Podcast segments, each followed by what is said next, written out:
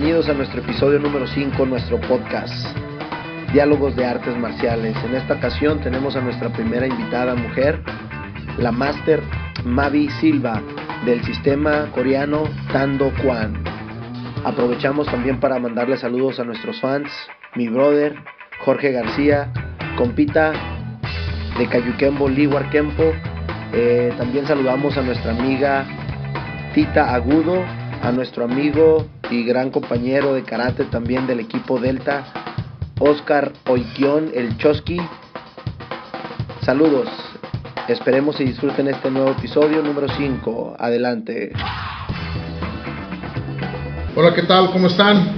Estamos muy contentos este día con una gran amiga, con una gran maestra y con una compañera de, de muchos, muchos años de, de ver en torneos, en convivios, pues una, una, gran amiga en toda la, la, extensión de la, de la palabra, Mavi Silva, de Tando Juan.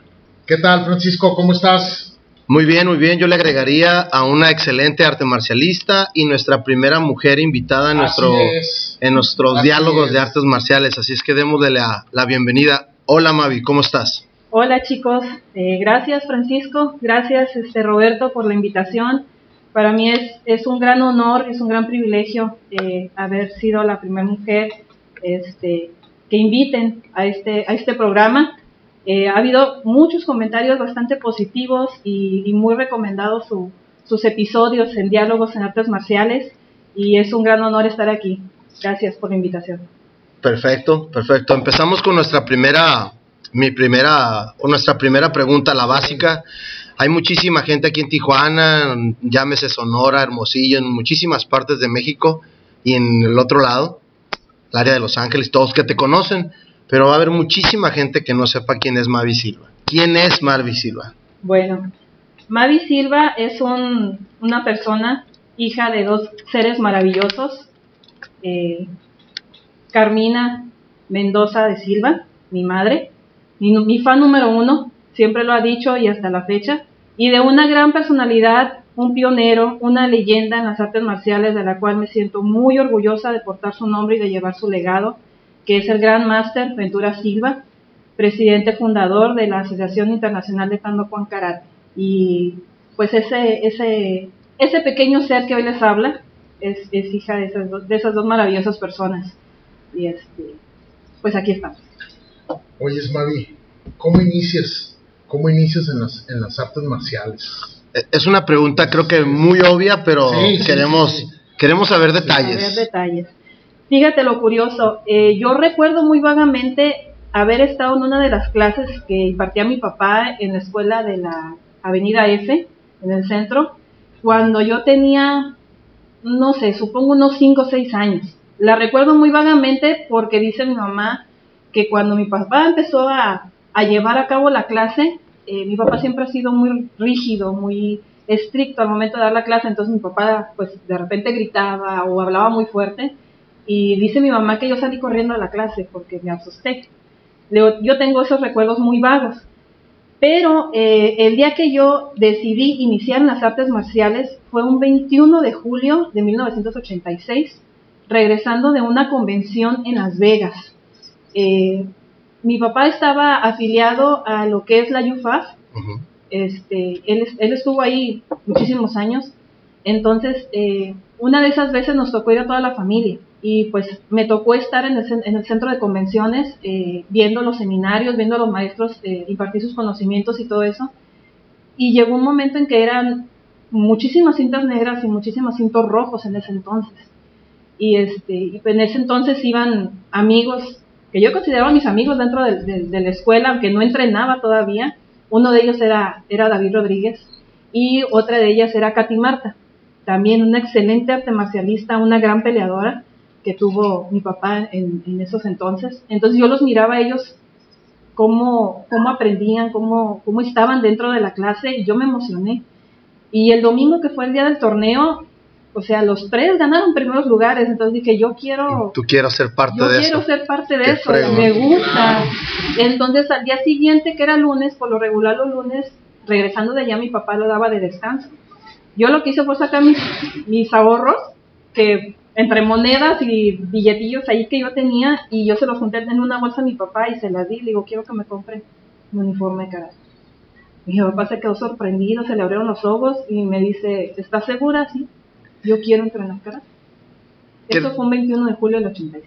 ¿Qué edad tenías? En ese entonces, 12 años. 12 años, o sea, ya 12 estabas un poquito grande. Ya estaba más grande, o sea, ya, ya era una muy buena edad para empezar, Exacto. pero siendo hija de quien soy, creo que me tardé bastante. Fíjate, eso, eso es algo que. Por eso, por eso el, el podcast. Porque hay muchísimos detalles que no sabemos. Así Uno es. piensa, yo, eh, que a los 4 o 5 años ya estabas ahí con tu karate. Así es, ¿no? sí. Y mira, qué, qué, qué fregón. Yo empecé a los 10. Quiere decir que tú te, te- te tardaste. No, un poquito, porque. Y yo creo que dijiste la palabra correcta, ¿eh? 10, 12 años para mí es como. Ya sabes qué es lo que quieres. No te van a obligar a hacer nada que no es, quieras. así Y es, está curada. Me gusta, me gusta eso. A esa edad, fíjate, ahorita los niños pues traen otro chip, ¿no? Pero yo recuerdo en ese entonces, eh, tú mirabas diferentes disciplinas. Tú mirabas eh, el fútbol, el béisbol, el básquetbol dentro de tu escuela, independientemente de cuál estudiaras, fuera pública fuera eh, colegio, ¿no? Pero tú te dabas cuenta que era, que, qué deportes había. Entonces, ya sabías tú qué decidir. O sea, sin, sin la presión de tus papás o de los amigos, no, no, sabes, ves que me gusta el karate, es que me gusta el fútbol o me gusta el béisbol. Entonces ya a esa edad ya decía, bueno, quiero, vamos a ver qué tal, ¿no? Qué Entonces, fregón. pienso yo que es una edad muy buena, Muy para, buena. Sí, para empezar no, cualquier no, disciplina, y, ¿no? Y, y lo más lo más bonito es que tú tomaste la decisión, ¿no? Así es, fíjate que sí. O sea, no, mi papá para nada me impuso el, el hecho de que, güey, yo soy, yo soy maestro de karate, Claro. quiero que tú, ¿no? Adelante. Aunque en una entrevista mi papá dijo que sus esperanzas estaban en, en su hijo, en el junior. En, en ese entonces, pues no, nada más éramos mi hermana y yo. Pero cuando llegó, en este caso mi hermano, eh, pues él decía, bueno, que se quede con él, ¿no? Aparte, pues el nombre, ¿no? Ventura Junior también. Sí. Pero este, pues resulta que aquí la más, la más este, entusiasmada, la más eh, emo- motivada, por Motivada. aprender todo eso, pues fui yo. No, mis hermanos sí estuvieron también, obviamente, pero ellos llegaron nada más hasta cinto rojo. Que pues obviamente a mi papá le hubiera gustado que llegaran a negro, ¿no? negro, pero claro. este, igual los intereses cambian y, y- pues ni modo. Y ¿no? se respetan, ¿no? Sí, sí, sí, claro que sí. Y este, pues la única que siguió en esto hasta la fecha, pues soy yo. Qué bueno, bueno. Ahí, ahí nos, nos continúa la siguiente pregunta. ¿Qué es ser la hija del gran máster Ventura Silva? ¿Qué es? híjole. Porque me imagino, ahí es la que queremos que nos expreses con tus palabras. Yo también, yo créeme, a tu papá lo conozco desde que yo creo que tengo 9, 10 años. Desde ese entonces que lo... empezó en el arte marcial, Ajá. ya era. Y la palabra que dijiste fue una de las más correctas para mi forma de ver. Rígido. No había otra cosa. ¿Qué es, cómo es Mavi siendo la, la hija del gran máster? Híjole. Ahorita te puedo decir que para mí es un gran honor y es un gran privilegio portar su apellido. Porque independientemente de la carrera de mi papá, este, creo que me he forjado un, camino por, por mí misma. Porque si en un principio, cuando era yo azul, verde, en los torneos, ay, es la hija del máster ay, es que es la hija del máster. Y así se me etiquetó por mucho tiempo. Pero llegó un momento en que el máster se retiró porque se fue al otro lado, se fue cuando se emigró. Entonces nosotros seguimos yendo a los, a los eventos, a los torneos, a los seminarios. Entonces ya no era la hija de, ya empezaba a sonar el nombre de Mavi. Claro. Entonces, este, yo decía, ah, Mavi, la hija del máster. Entonces, este, digo, nunca, nunca he, he dicho, ay, es que se hija del máster, o las comparaciones, sobre todo eso, las comparaciones. Eh, mucha gente sabe la carrera de mi papá, cómo, cómo fue. Eh, excelente pelea- peleador, eh, un gran formista. Catista. ¿no? Ajá, entonces, este, me imagino que en su momento ellos esperaban ver algo de él en mí, que, que sí lo tengo, que sí lo tengo, no Sí, lo sí, voy a sí. negar, sí lo tengo. Pero, este, creo que yo le he puesto bastante de mi, de mi trabajo, de mi, ahora sí que mi sazón para eso. Y este, y ahorita puedo decirte que mi papá está muy orgulloso de lo que he hecho hasta, hasta el momento. y me lo ha hecho saber de, de, muchas maneras. No es, no es el clásico este, papá que te eche porras o que esté en el torneo y vamos, mi hija, tú puedes. No, no, al contrario. Me tocó muchas veces de juez central y, ay, esta mirada tan penetrante que tiene, te hacía temblar las patitas, o sea, te temblaba todo. Pero este, siempre me ha dicho, usted haga su trabajo lo mejor que pueda y échale ganas. Siempre, siempre me ha dicho lo mismo. Entonces, eh, hasta la fecha lo sigo haciendo y, y ahora, aún en su condición, no, me lo hace saber. Me lo hace saber, vas por buen camino, lo estás logrando, vas bien, échale ganas. Si algo no le gusta es el no, no y te dice con, con la mano y cuando te dice que sí, pues te levanta el pulgar. Pero te puedo decir ahorita que, que me siento muy orgullosa de, de, ser hija, de ser hija de, de este gran máster. El peso que implica, ¿no? Así es. ¿Verdad? Así es. Oyes, Mavi, ¿qué te han dejado así a grandes rasgos las, las, las artes marciales?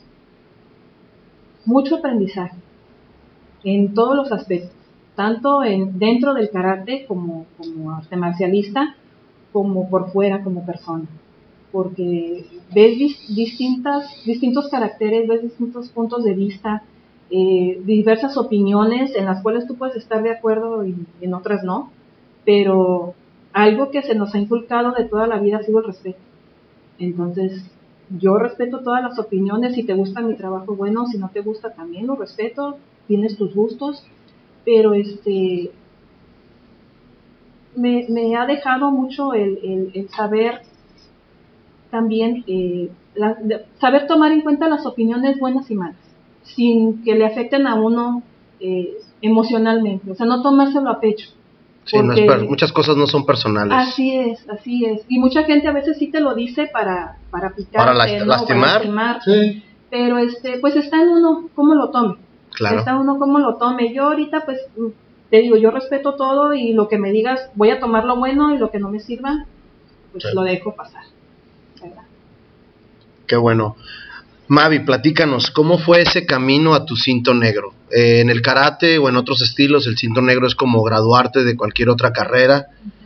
¿Cómo fue esa etapa, sobre todo siendo tú la hija de, de, del Gran Master? Lo acabas de mencionar, yo no recordaba que el Junior no había tenido su cinto negro. Como quien dice, eres la, la, la, la única que tuvo su cinto negro. ¿Qué fue? ¿Cómo fue ese camino? Ese cinto rojo con grado ya el último, ese pasito, ¿cómo fue? Muy pesado, muy pesado. Sí, fue, fue el camino desde lo que fue el cinto rojo desde que lo agarré hasta prepararme para mi cinto negro, sí fue, fue muy difícil. Fue muy difícil porque ya en ese tiempo eh, ya el máster no me, no me daba clases. Él dejó de darme clases cuando yo pasé azul. Órale, eso sí no Ajá. sabía. Cuando yo cuando yo pasé a cinto azul, este, él, él dejó de dar clases aquí, que fue cuando emigró a Estados emigró. Unidos. Ajá. Entonces yo me quedo entrenando en la escuela de la F eh, bajo la tutoría de David y de Javier García, que fueron los que se quedaron al frente. Entonces, eh, incluso estuve rolando en las clases porque empecé a las 3 y luego me fui a las 8 y luego me quedé a las 3, perdón, a las 6 y luego a las 8 y no me quedé a las 3. Entonces, este, básicamente quien me llevó en la formación fue Javier, porque era el que, el que me daba clases, Javier García. Entonces, este, aún así, eh, a lo mejor va a, son- va a sonar como a burla o va a sonar bastante chistoso, pero sufrí de bullying. No, me imagino. Sufrí de claro. bullying. Este, obviamente no voy a decir quiénes, pero ellos saben. Este, pero eh, eso logró formarme también un carácter, porque pues tú, yo, cualquier persona hubiera sido, ah, pues sabes que ya me voy. No, ya, ya fue mucha carrilla, ya nomás la traen conmigo y bla, bla, bla, ¿no? Pero no, no, este, no, no, me, no lo tomé por ese lado. Yo dije, ah, no, ah, pues ahora más ganas le voy a echar para que veas que sí puedo.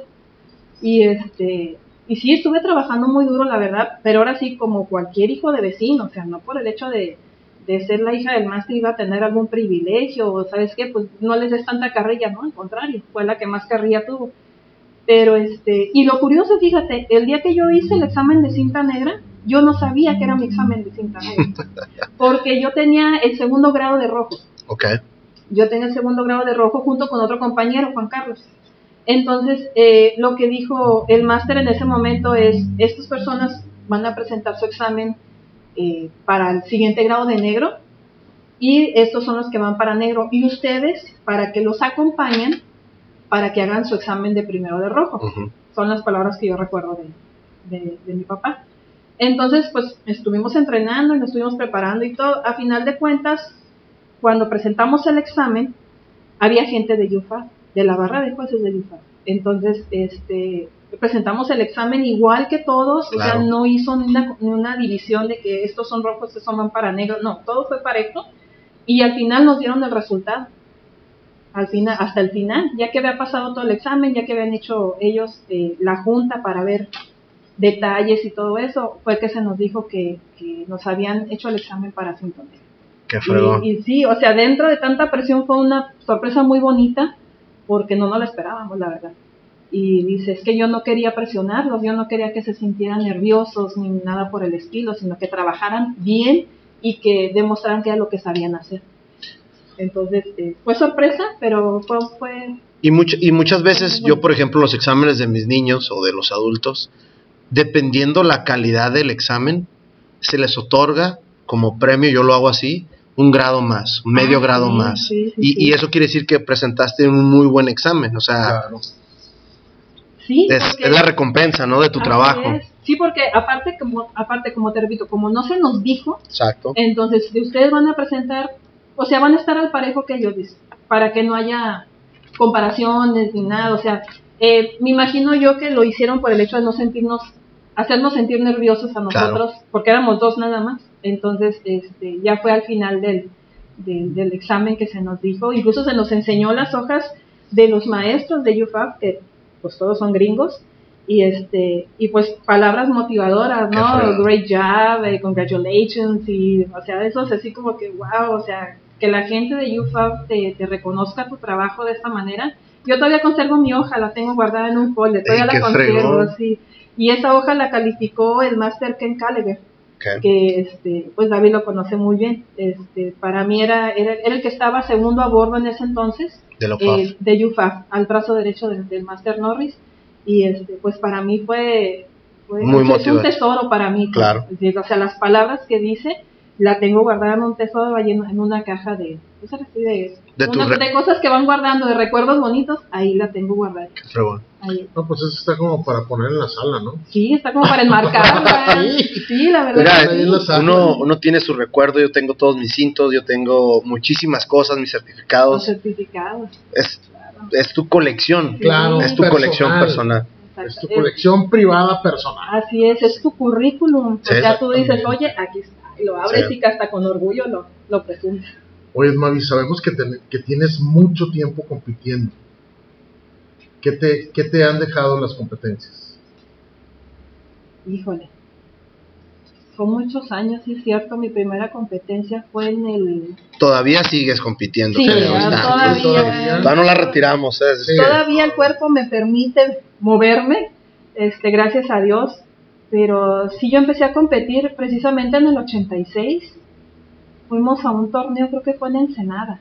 Era yo cinto blanco. Pero pues en las competencias, ustedes lo recuerdan perfectamente, en esos tiempos eh, las categorías eran demasiado largas.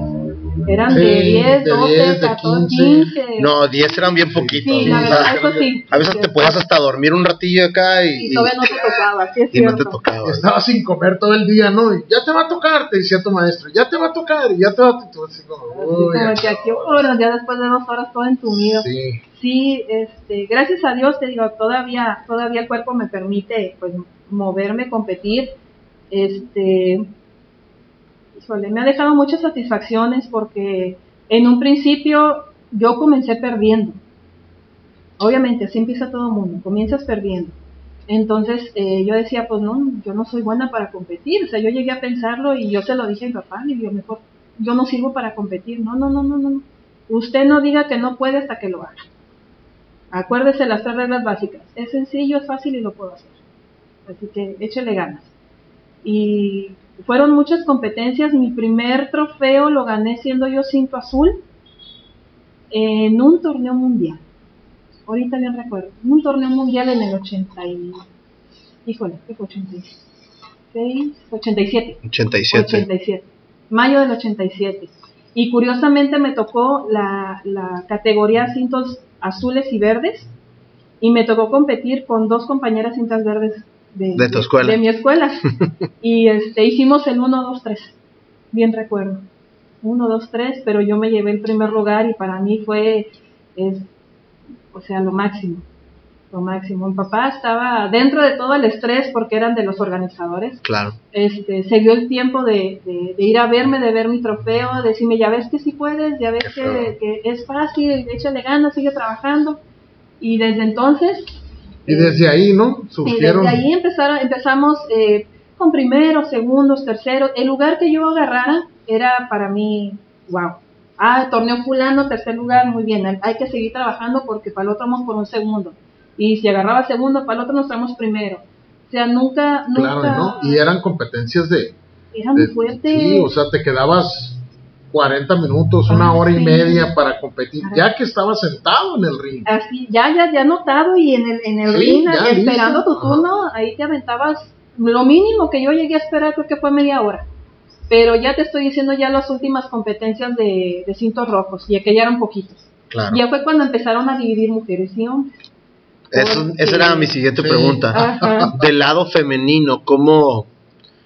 Porque sí, sí te tocaron los, los días difíciles de que no había división. Así es. O sea, era... eh, muchos han de decir, sí, 10, 11 años. No, es, es no totalmente diferente. Claro que Es. ¿qué, ¿Qué nos puedes platicar ahorita que ya ves que tienen su división aparte? ¿Qué recuerdas? O sea, ¿cuáles eran esas experiencias que tenías tú? Fíjate que era frustrante. Era frustrante porque éramos muchas competidoras, porque yo miraba mucha niña, miraba mucha jovencita. En el momento en que yo me, anotaba y se hacían las filas para que te anotaras, pero las categorías eran mixtas. Eran mixtas, ¿no? O sea, no había división niños y niñas o jovencitos y jovencitas. Ahorita, gracias a Dios, ya las hay. Y hemos tenido un poquito de más suerte las mujeres. Aún así, todavía se nos tiene un poquito relegadas por, por el... Ahora, ahora, te- ahora como, como cinto negro, como maestra, te lo digo, al momento de competir por el gran campeón. Porque se hace el gran campeón y este y te ofrecen el dinero, o sea, tu trofeo o, O te ofrecen premio. el efectivo, el premio en efectivo. Y son pocas veces la que una mujer ha ganado un gran campeón. Yo ya te puedo decir, yo tengo dos grandes campeones y ninguno de los dos son de Tijuana.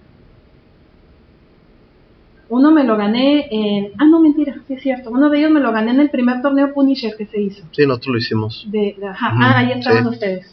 Ese fue el primero.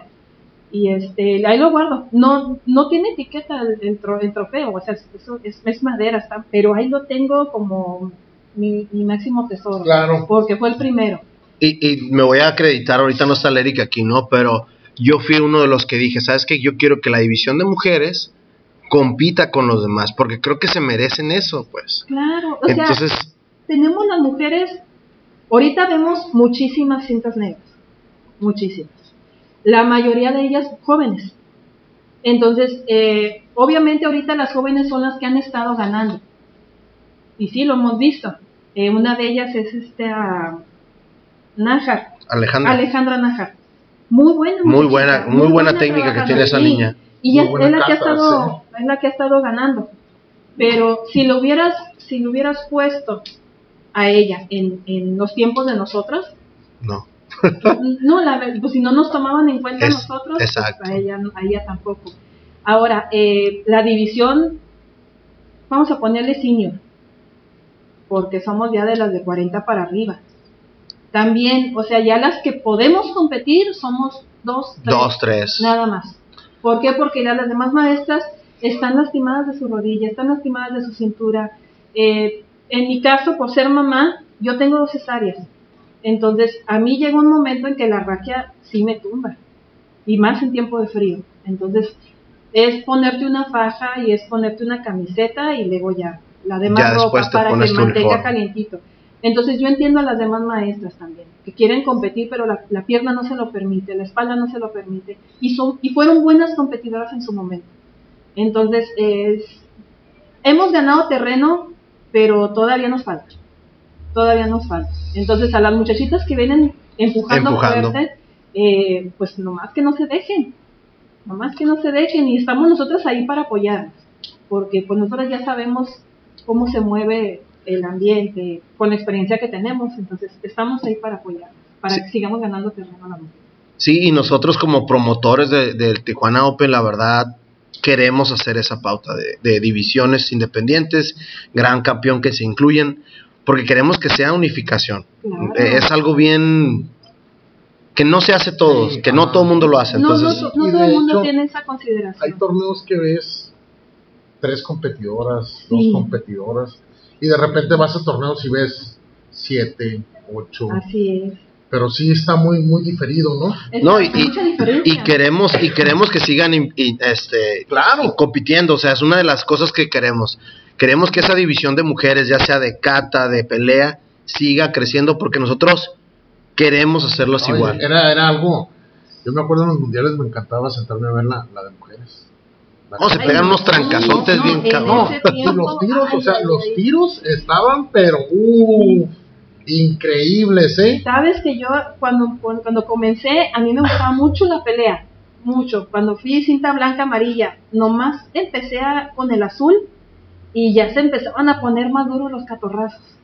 Y ya me daba miedo entrar a la, a la, a la, a la, A la división, claro. a la división, porque decía, eh, yo, yo miraba pelear a las mujeres y decía, no, esta sí me pega, esta sí me va a partir mi mandarina en Y luego era de, de alto y seguía. No, no, hombre, estaba increíble Sí, eso. No, eran, eran, este, a mí me gustaba, me gusta, me gustaba verlas también porque sí llegó un momento en que yo ya no quise competir en pelea. Y yo le decía a mi mamá, no, es que no quiero que me peguen. Porque pegan duro. Fíjate y me decía, pues no te arriesgues. Acabas de mencionar algo muy importante para mí. ¿Qué dice tu mamá de todo esto que tú estés en el karate? El junior, los hombres siempre tenemos la, pues, esa idea del karate y todo. Tu mamá, ya lo dijiste ahorita, es tu número, fan número uno, pero ¿qué opina? ¿Qué, qué, qué realmente ella dice? Mira, fíjate que así a fondo no hemos platicado. Pero ella, yo respeto muchísimo su opinión y se la tomo muy, muy en cuenta, porque obviamente es mi mamá y obviamente es mujer. Y ella estuvo metida en, las artes marciales muchos años, muchos años, eh, de- tanto en la escuela como en los mundiales Claro, porque ella ya estaba. Entonces, eh, ella decía, es que antes había mucha competidora, dice, pero como dices tú, o sea, pues no había esa división mujeres-hombres. Entonces, ella llegó a ver también peleas mujer contra hombre. Entonces, era rara vez cuando la mujer ganaba. sí. Sí, no, físicamente estamos más superiores. son mucho más fuertes, son mucho más resistentes los hombres que las mujeres. Y este, pero dice, mi mamá también se retiró hace muchos años de, de todo, de todo esto y nada más ha estado detrás de mí apoyándome. y- Claro. Y, te puedo decir que hasta ahorita se ha sentido muy orgullosa de todo lo que he logrado hasta ahorita. Me dice, es que, hija, va a llegar un momento en que Dios no lo quiera, tu papá falte. Dice, y tú eres la que sigue.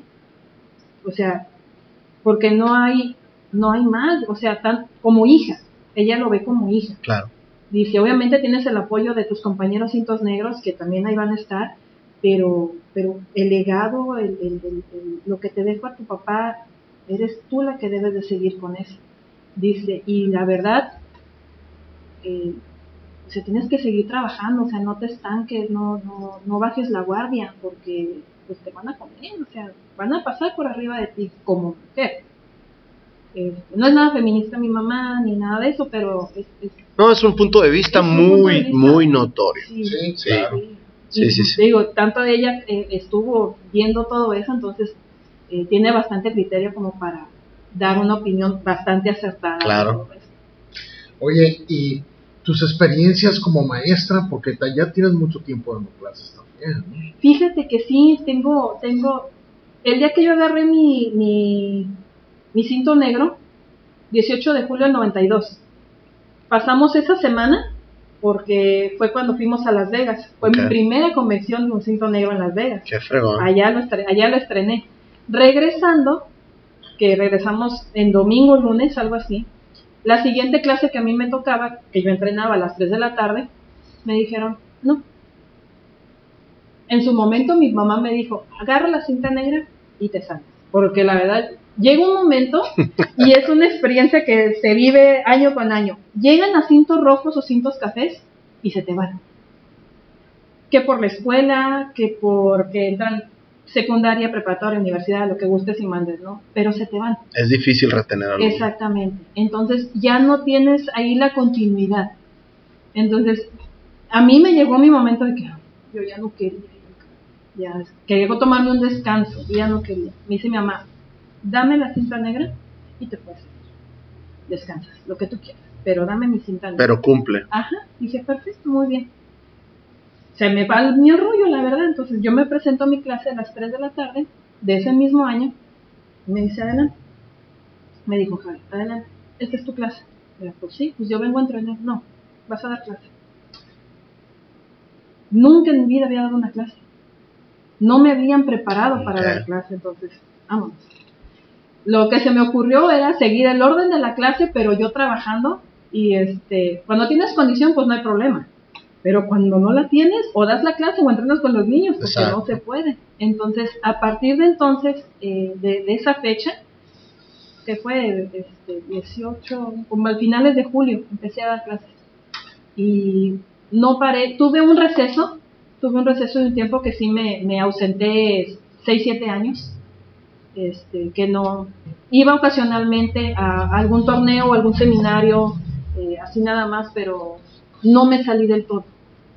Claro. Pero nunca dejé de trabajar, nunca dejé de trabajar. De dar clases, de entrenar o, o de estar presente en algún momento, pues no, no, no me retiré por completo. Pero sí, sí han sido muchos años, experiencias como maestra, pues cuando llegas a, a ver a algún alumno que cumpla su meta. Yo hasta la fecha te puedo decir, no tengo un alumno sin canal que haya salido Original tuyo. original mío. Conmigo han llegado cuatro, pero han llegado hasta rojo. Dos de ellos se me salieron, el otro se cambió de, de clase con otro maestro y este y la otra se me salió y luego regresó, pero no regresó conmigo, regresó con el máster. Entonces, eh, prácticamente el máster fue la que La que hizo la graduación. La que le hizo la, su graduación. Pero he ayudado a infinidad de alumnos dentro del sistema a llegar a su negra. O sea, eh, ¿sabe qué máster? Mis compañeras, este, Diana, Natalia, este, Antonio, eh, máster quisiera que me revisara fulano, a ver cómo está, qué le hace falta, bla, bla, bla, porque son aspirantes a, ah, perfecto, ahí vamos, trabajamos con ellos, es que le hace falta trabajar esto. Ya es una especie de asesoría, ¿no? De, Exactamente. qué fregón. Entonces ya cuando ellos llegan al examen y todo eso, eh, que lo pasan, me da mucho gusto, que bueno, lograste tu meta y todo. Y algo que me llena es que vienen y me dicen gracias, maestro. Sí, por esa ayuda, ese por empujón. ayuda, aunque, aunque le haya yo dicho, ¿sabes qué? Es que tu dedo meñique está chueco. Sí. Aunque nada más le hayas dicho eso. O sea, la gente es muy agradecida y, y va y te lo dice de frente. Y, y es una de las pocas grandes satisfacciones que me puede llevar como maestra. No, y está haciendo las cosas bien. pues.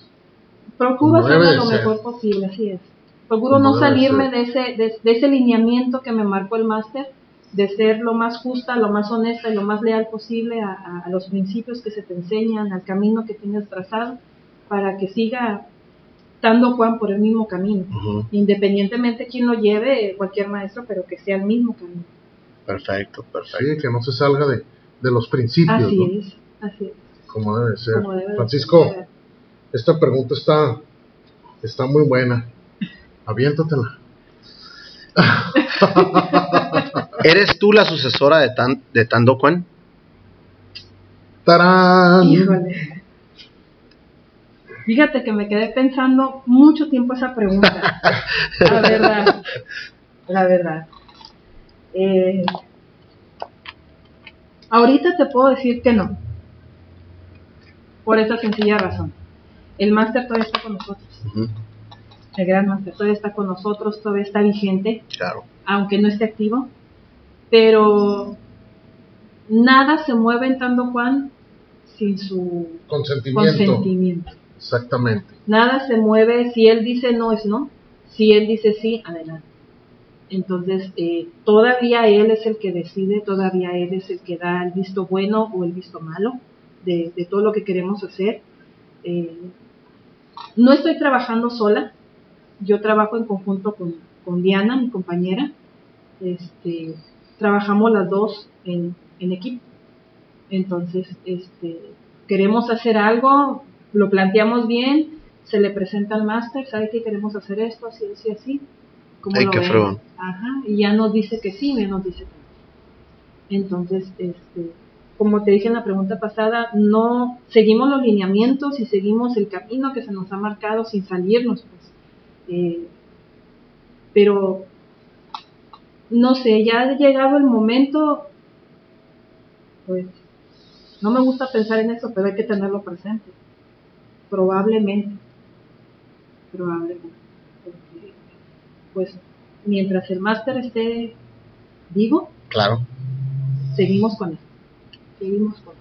qué bueno. Yo, yo esperaba esa respuesta. Sí, Qué bueno, qué bueno. Perfecto. Vámonos a unas respuestas un poquito más sencillas, más prácticas, más hasta cierto punto, hasta cierto punto más casuales. ¿Cuál es la motivación? ¿Qué motiva a Mavi? ¿Seguir en esto? ¿Seguir como maestra? ¿Seguir como alumna? Porque al final de cuentas seguimos aprendiendo. Así es. ¿Qué motiva? ¿Qué te motiva, Mavi? el saber que tengo alumnos que quieren aprender. Yo tengo cuatro alumnos y los cuatro están siempre muy ávidos de querer, ¿qué más le voy a enseñar? ¿Qué vamos a ver ahora en la clase? Porque siempre se las hago diferentes. Nunca caigo en la monotonía o en la rutina. Siempre Dinámicas. hago, ándale. Cambio, yo las dinámicas les pongo, a veces les pongo a dar maromas, a veces les pongo a pararse de manos, eh, a veces los hago brincar, correr, lo que sea, ¿no? Siempre es diferente. Entonces, eh, el hecho de yo llegar a, mi lugar de trabajo y verlos decir, Master, ¿qué vamos a trabajar ahora? Entonces, eh, el estar día a día, semana tras semana, que llegues tú a la escuela y que te estén esperando esas cuatro personitas, es, no me voy a rendir. No me puedo rendir porque ellos me, ellos me están esperando. Obviamente mi esperanza es que alguno de mis hijos me siguiera, ¿no? Pero Yo, No. yo iba, yo iba a preguntar eso, ¿eh? sobre Ajá. todo porque pues conozco a tu esposo y todo, pero no, no recuerdo si los he visto en alguna competencia. Sí los he visto, ¿verdad? Sí, sí. En el, en el segundo Punisher, Ujú. te tocó ¿Qué onda? más chiquito. ¿Por qué no siguen? ¿Por qué no, no les late? No... Eh, precisamente lo que comentábamos en un principio, Sí. Roberto, este, que les tienen otros intereses. Ellos dicen que no y pues no, o sea, y tampoco los puedes obligar porque llega un momento en que van a, a aborrecer el karate o la actividad que les quieras imponer. Claro, Entonces, no se trata de imponer, se trata de que ellos vean qué es lo que quieren, que vean las diferentes opciones y que digan, es que me inclino por esto, ok, perfecto. Yo recibí muy buenas opiniones de mi hijo, y no es porque sea mi hijo, claro. pero le ponía a él su sazón, le ponía a él muchas ganas, llegó a Cinto Verde, y este, era la mitad del camino, Claro. y este, y tres alumnos míos presentaron para Cinto Verde en ese examen, y los tres se vieron Sharp. magníficos. Filosos. Sí, sí, sí, no, no, no, me andaba yo como pavorreal con mis tres pollos, entre ellos mi hijo, ¿no? Pero este, no, llegó un momento en que dijo, no, no, es que ya no quiero ir. ¿Por qué, hijo? No, pues es que ya no quiero. ¿No será, ¿No será que con nosotros como papás somos más exigentes con él? ¿O con Pues, ellos? eh, Porque tú sabes, tú sabes. No, ya has pues- tenido varios alumnos. Y tú sabes a quién exigirle y a quién le tienes que pedir el extra. así Y a lo mejor nosotros, oye, pues es mi hijo, le voy a pedir el extra Ajá. del extra. Sí. Como decía el máster, si yo te pido, eh, si me das el, el 100%, te voy a pedir el 110. Si me das el 110, te voy a pedir el 120 y así vamos a estar. Este, fíjate que yo lo trataba igual que los demás. Igual. Sí, igual que los demás. Yo no quería eh, que se tomara el mismo, no quería tomar el mismo rol que se tomó conmigo. Sí. Sí, Eh, es muy porque- diferente, ¿no? Sí, sí, Aprendes sí. mucho de eso. Ves a tu papá cómo se comporta contigo y tú quieres ser diferente con tus hijos. Exactamente. Y luego más, eh, por el hecho de ser mujer, eres la mamá, como que somos Claro. más, eh, ay, mi hijito, mi bebé, mi niño, ¿no? Este, Más apapachadoras. Así es, o sea, es- quieres proteger de todo. Bueno, esto, es- esto está muy interesante para mí porque yo casi siempre he visto lo opuesto, el papá Sí. de la niña. Aquí es la mamá del niño. Entonces es, es caso único. Ahorita que yo lo veo y que lo, me recuerdo es, para mí es el caso único. Y qué, qué fregón verlo, ¿no? Sí, Y escucharlo, escuchar la experiencia que nos estás contando. Sí, entonces este, yo no quería repetir ese, ese error. Entonces dije, ok, perfecto, te dejo, experimentas otras cosas, aprendes de otras cosas. Si tú decides regresar, qué bueno, Bienvenido. bienvenido. Y si no, el, lo que tú quieras tomar, yo te voy a apoyar. Claro. Entonces, porque para eso estamos los papás, para Sí. apoyar. Aparte de amar incondicionalmente a nuestros hijos, es apoyarlos y en lo que ellos quieran. Adelante. Digo, sí, sí fue muy duro porque, híjole, No, y me imagino que debe ser todavía porque están chicos. pues están chicos de edad, porque de estatura están de tus Sí, sí. Me pasan ya los canijos.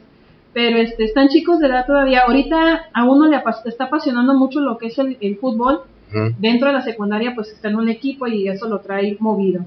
Y mi otro hijo es muy pasivo. Mi otro hijo es muy, muy Relajado. relajado, sí. Él es, es antideportista completamente.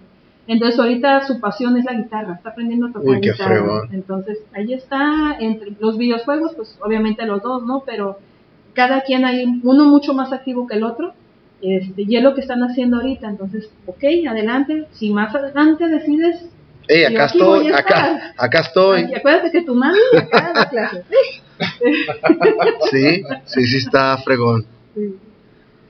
Oye, Mavi, tres ídolos o tres personas importantes en tu vida que te hayan marcado así, que te hayan dejado algo. Y, Mira, pues las personas más importantes en mi vida, primeramente son mis hijos. Primeramente son mis hijos, porque ellos me enseñaron, fíjate, a lo mejor soy muy trillado lo que te voy a decir, pero es que es la verdad. Te enseñan a amar a alguien sin conocer.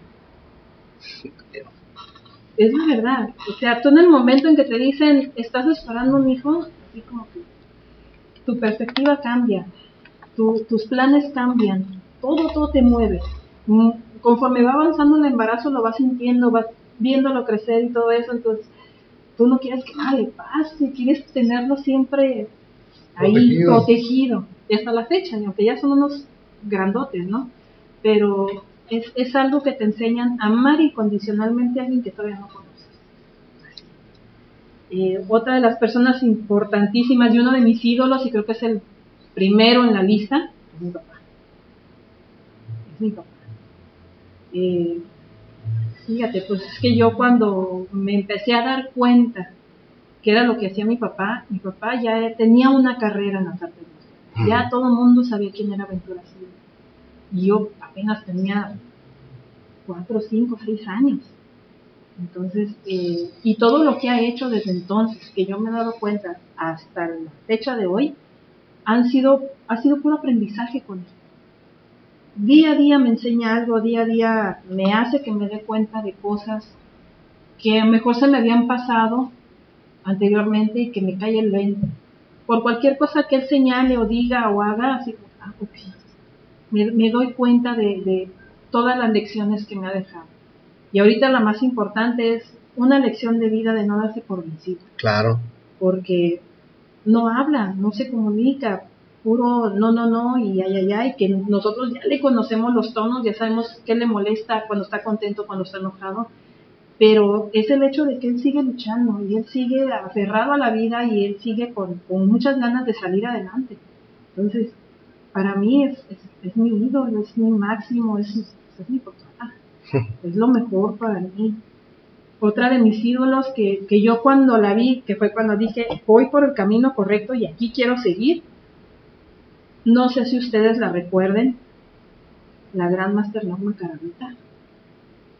Yo no la ubico. No, yo no me acuerdo. No. en su no momento. Norma de Oliveros. Ah, sí. Ah, ok, ok. sí, ya, Ah, sí, sí. ah, sí. Ahí sí, ¿verdad? Ahí sí, ya, ya la Sí, ubicaron. ya. Sí, ya. Sí, no, pues, híjole, una de, de- de mis grandes ídolos, yo nunca la miré competir porque ya no me tocó esa época, pero yo muchas veces, fueron algunas ocasiones que nos llegamos a quedar en su casa en Ensenada, Ujú, porque tanto ella como el Máster Oliveros son compadres de mis papás. Ok. ok. Entonces, aparte de tanta amistad de tantos años, ahí se reafirmó más con ese compadrazgo. Nos llegamos a quedar con ellos y en dos ocasiones nos tocó que era día de clases. Y la máster estaba trabajando con sus alumnos. Me bajé a verla. No, no, no, no, no. Una cosa impresionante. O sea, ella peleando con los muchachos una tras otra, una, o sea, era un punto y vámonos, era un punto y vámonos. Esa, ¿cómo te puede? Esa vitalidad de mujer, esa fuerza de mujer, de, de, de fajarse con, las, con, con los alumnos, Con los alumnos. trabajar al, al ras con ellos, o sea, y te falta esto y sigue marcando y no, no, no te agüites, ábrale, vámonos, levántate porque tienes que seguir y bla, bla, bla. O sea, fue algo que yo, o sea, lo traigo muy grabado en mi mente, mucho. Yo dije, yo quiero llegar a ser como o sea, yo quiero llegar, el hecho de, ser- de dar clases, de estar al frente de un grupo y estarle transmitiendo lo que yo he aprendido en tantos años a ellos y no dejarlos que se rindan. Claro. O sea, ay, es que me pegó fuerte, ya no quiero venir. No, mijo, más trancazos vas a recibir en tu vida y tienes que aprender a, Y a veces no son trancazos físicos, ¿eh? Eso No, no, no. O sea, es- ajá. Eh, o sea, no nada más es, es a nivel físico, sino Exacto. emocional, porque Sí. también afuera, afuera también te llevan guamazos así muy fuertes. Entonces son experiencias que también ellos se llevan y que muchas veces no la comparten con sus papás, que buscan a ti como maestro Claro. porque tengo también esa fortuna de, de tener alumnos de otras escuelas y también de mi mismo sistema que se me acercan fuera del canal. Me buscan, máster, es que me Pasa pasó esto. esto, o, o tengo este problema. Entonces, yo agradezco mucho esa confianza, mucho. Le digo, no, le digo, mijo, no tendré mucha experiencia, pero yo pienso que pues, yo pude haber actuado de esta manera o en tu caso te recomiendo que hagas esto, pero no olvides comentárselo a tus papás, que tus papás son tu principal apoyo Claro. y ellos deben de estar contigo. También busca la ayuda de ellos. Es que a veces mi mamá se enoja, no, no, platica con ella. Si ves que se empieza a molestar, mami, tranquila, te estoy platicando para que me ayudes. O sea, sácalas por ese lado. Sea, no es que llegues tú y paz, y que tu mamá también. Ahora, tampoco la agarres, por ejemplo, cuando esté lavando los trastes o cuando esté cocinando, porque entonces sí. No, sí, es, no muy, es muy diferente, ¿no? Sí, es muy diferente sí. ese trato. Mavi, platícanos, ¿tienes algún ritual cuando haces alguna clase, haces algún seminario, compites? Ah, ah, a mí todavía me siguen dando nervios cuando compito, ya sea pelea, cata, lo que sea. ¿A quién no le da nervios todavía? No, no, no. ¿Tú tienes algo en específico, algo, me persino, se brinco, cualquiera? Mira, eh, por lo regular cuando son, cuando es competencia, sí, sí, o sea, eh, es competencia, eh, trato de poner mi mente en blanco, me persino, le pido a Dios nada más que me ayude a competir, porque incluso compitiendo se te puede ir una pierna, te la puedes torcer, se te puede voltear el tobillo, o no sé, algún un, un mal paso y puedes caer y te puedes lastimar. Sí. Entonces, eh, ayúdame a, a terminar y empezar y terminar mi forma con bien. No me importa si gano o pierdo, pero ayúdame, ¿no? Eh, Pero si es el gran champion, pues bien, Ahora que si es el gran champion, pues ay, échame la manita, ¿no? Este, en, en cuestión de clases, eh, pues no llego tranquila a, a saludar a, a los papás de mis alumnos, a mis alumnos y así como llego, pues me cambio y vamos sobre la clase. Eh, aquí no me puedo dar el lujo de, de decir, bueno, me pongo a calentar o algo, porque como yo trabajo en un comunitario, las clases están muy seguiditas. están marcadas las sí, clases. Están marcadas en los horarios, entonces, este, a la entrada, pues sí llego. Barrida. En, en cuanto salen, pum, nos metemos. Pero a la hora de la salida tenemos chance todavía de alargarnos un poquito. Cuando, este, sí me estoy preparando para alguna competencia antes de, o por ejemplo, eh, en los seminarios que hemos dado, que hemos estado nosotros al frente, este, en lo que sacas el plan de trabajo, lo que hago sí es poner música.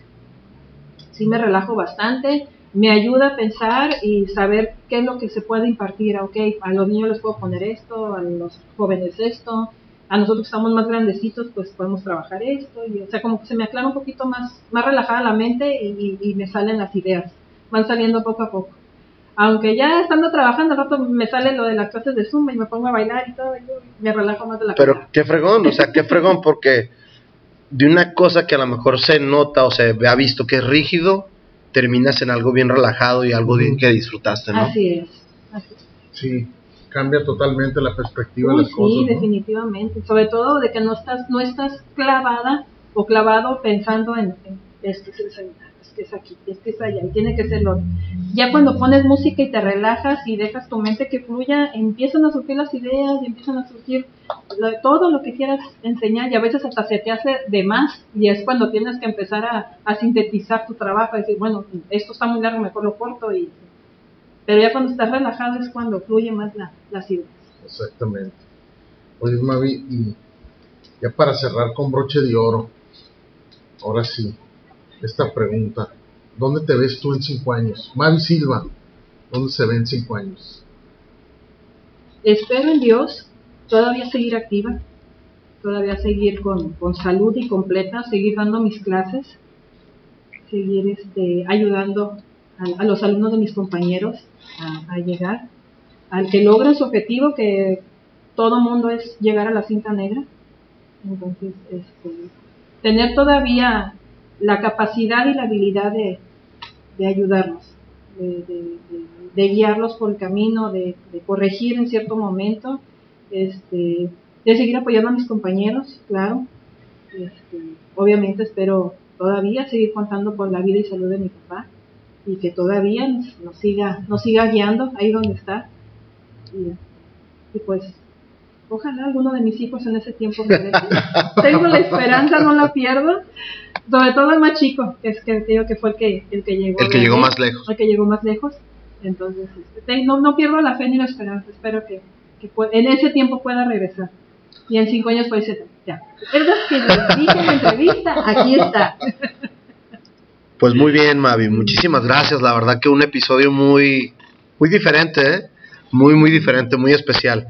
Mavi, déjanos un último mensaje, el mensaje final, cómo te quieres despedir, no sé, tú dinos un mensaje que quiera dejar Mavi Silva para todos las personas que no la conocían, ahorita la van a conocer un poquito. Y las que la conocen. Y las que la conocen también, obviamente. Híjole, mira, por, por principio de cuentas, agradecerles a los dos el, la invitación a, este, a este su programa. Eh, les repito, he tenido excelentes opiniones eh, en, cuestión de su programa. Yo les agradezco la, la, invitación. Espero que de todo lo que dije algo se les haya quedado a los, a los que lo escuchan. Eh, mi mensaje para quienes trabajan, para quienes están dentro del arte marcial es que sigan entrenando, que se sigan preparando, que sigan aprendiendo. Uno nunca termina de aprender en esta carrera, nunca, nunca, nunca. Y se los digo, hace poquito fuimos a un seminario en San Luis Río Colorado. Y si vi, si vi las fotos, ¿eh? yo quiero hacer ese seminario. Híjole, fue una experiencia tan bonita. Sí, con Larios. Con Larios eh, lo vamos a esperar acá el 18 de enero, creo que anda por acá. No, no, no, la invitación grandísima, altamente recomendable, porque es algo muy diferente a lo que hemos trabajado voy a aprovechar el spot ahorita para ver si en esa fecha aprovechamos y, hacemos un, podcast para, para el maestro Larios. Ah, sería excelente idea, la verdad que sí. Eh, eh, son, son maestros que muy pocas veces tienes la oportunidad de trabajar con ellos eh, por el hecho de que siempre está viajando. Claro. Siempre está viajando, lo ves en Perú, lo ves en Bolivia, lo ves en Venezuela, lo ves en Estados Unidos. Colombia. Colombia, o sea, es una persona que ha estado viajando mucho y tiene una calidez humana y una humildad claro. que la verdad ya la quisieran muchos. ¿eh? Es algo, es muy admirable en, una persona como él, tan grande de conocimientos. Este, no, no, no, o sea, una persona que, maestro, por favor, claro, va y te ayuda, se acerca contigo y está, y no, hazle así, ya lo hace. Este seminario fue algo tan bonito, o sea, aprendimos muchísimo, tanto en lo técnico como a nivel personal, por, por la actitud del maestro. O sea, es, es una persona muy humilde, muy sincera, muy honesta, muy respetuosa, que es algo que nos, que nos trajimos de allá, aparte de todo lo que nos enseñó, aparte de todo eso. Entonces, como les digo, aquí nunca terminamos de aprender, nunca, nunca, nunca. Seas el grado que seas, porque puede ser primero, segundo, tercero, quinto, sexto, octavo, o sea, siempre hay algo que aprender. Entonces, sigan dentro, prepárense, aprendan para que los, los alumnos que tienen, las personas que vienen atrás, se los puedan transmitir, que no se queden, ustedes no se queden con nada, que todo lo compartan, porque llega un momento pongo el ejemplo de mi papá, tantos conocimientos que tiene que no, no le alcanzó el tiempo de, de compartirnoslo, De soltar, ¿no? de soltarlo, porque él se quedó todavía con mucho por dentro por enseñarnos, pero este, pues no, desgraciadamente ya no se pudo, entonces eh, lo que tengan, lo que puedan, compártanlo, enséñenlo Claro. y ustedes también sigan trabajando. Eh, otro, otro mensaje de los jóvenes, para los jóvenes, los, los cintas negras jóvenes, que se acerquen o que nos permitan a nosotros que tenemos ya Ya. más tiempo, Unos añitos. unos añitos más, el permitirles compartir con ellos. Algo que he visto mucho en, en- en los torneos es el que soy cinta negra y estoy ganando, no me hables. Ya son otro nivel. Así, sí, sí, o sea, apúntate en la lista para que hagas cita. O sea, perdón, mija, pero cuando tú apenas naciste, yo ya competía y era cinta negra. O sea, no le vas a venir a decirle a la marquesa cómo mover el abanico, ¿verdad? Entonces, eh, un poquito de más humildad en ellos, Me ganaste la palabra. Es que es la verdad, un poquito de más humildad, un poquito de, como que se abran un poquito más para nosotros poderles compartir las experiencias que hemos tenido también. Porque, pues no, no es lo mismo, ahora sí, compartir las experiencias entre nosotros, que ya nos conocemos de años, que ya Claro. hemos vivido casi lo mismo, a compartirlas con los jóvenes que vienen atrás de nosotros, sobre todo los cintas negras. Porque parece que es el graduarte de cinta negra y créete lo mejor del mundo o la última Coca-Cola del desierto o no sé. Tienen otro chip. Entonces, invitarnos a ellos que se acerquen o que nos permitan acercarnos a ellos para, para platicar, para compartir experiencias, anécdotas, competencias, o sea, porque uno es lo que se va a llevar, las experiencias y lo que haya vivido dentro del carro. Claro. Y yo la verdad, no me gustaría, Dios no lo quiera, algo me llegara a pasar o que yo ya no estuviera en este mundo, irme con los conocimientos que yo tengo. Porque pues ahora sí que a quién se los enseño, con quién los comparto, ¿no? Es, ¿Sabes qué? Con quien sea, ¿no? Vamos. Claro. Aprendan, niños, aquí hay esto, tomen lo que les sirva y lo que no, pues Aquí hay Guárdenlo. galleta, como dice la. Mavi, ¿no? La Mavi su galleta. Sí, y su galleta. ¿Saben qué? Aquí les abro la caja, órale, agarren. Sí. No, pues sí, y eso es una de las cosas o una de las razones por las cuales este, este podcast, ¿no? Al final de cuentas es un tipo radio, es un programa de tipo radio con la ventaja de que lo puedes atrasar, parar, descansar y volverlo a escuchar cuando tú quieras. Entonces esa es una de las ideas de, de Roberto y, y mías de, de poderles dejar no nada más a los jóvenes, ¿no? Sino también a las personas grandes, a cualquier persona que le interese artes marciales, eso es lo que van a escuchar aquí, diálogos, decir tus experiencias, lo que viviste, lo que te sobró, lo que no te sobró, Así es. eh, de eso se trata Lo esto. que te Muchísimas y lo que te gracias. sobra, ¿no? Sí, sí, porque como les digo, o sea, uno nunca termina de aprender y también puedo aprender de, de Francisco, puedo aprender de Roberto, puedo aprender de Chucho, Jacinto, José, María, Petra, No, y de nosotros todo igual, mundo, tienes sí. que estar abierto a, Claro que sí. a todo. Y pues. eso, aparte de hacerte crecer como maestra o como maestro, te hace crecer como persona. Entonces es ahí donde te das cuenta, sabes, todavía me falta camino por recorrer, así que a bajarles dos, dos rayitas a la espuma y a seguir trabajando.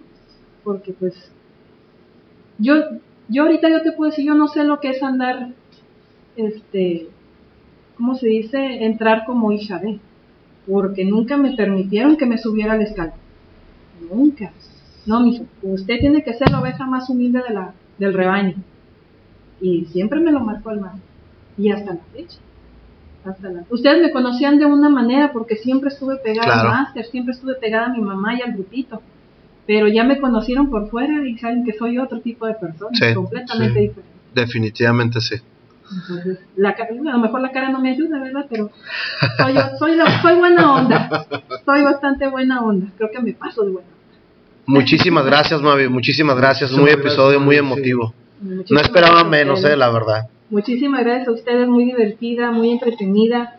Y gracias por la invitación nuevamente. Y este, mucho éxito, que sigan estas entrevistas que, que la verdad, de uno, uno debe de aprender de ellas también. Muchas gracias, Mami. Pues Francisco, Mavi, nos vamos. Adelante. Hasta Nos luego. vamos, hasta luego. Muchas gracias, Mavi. Gracias a ustedes y saludos a todos. Bendiciones.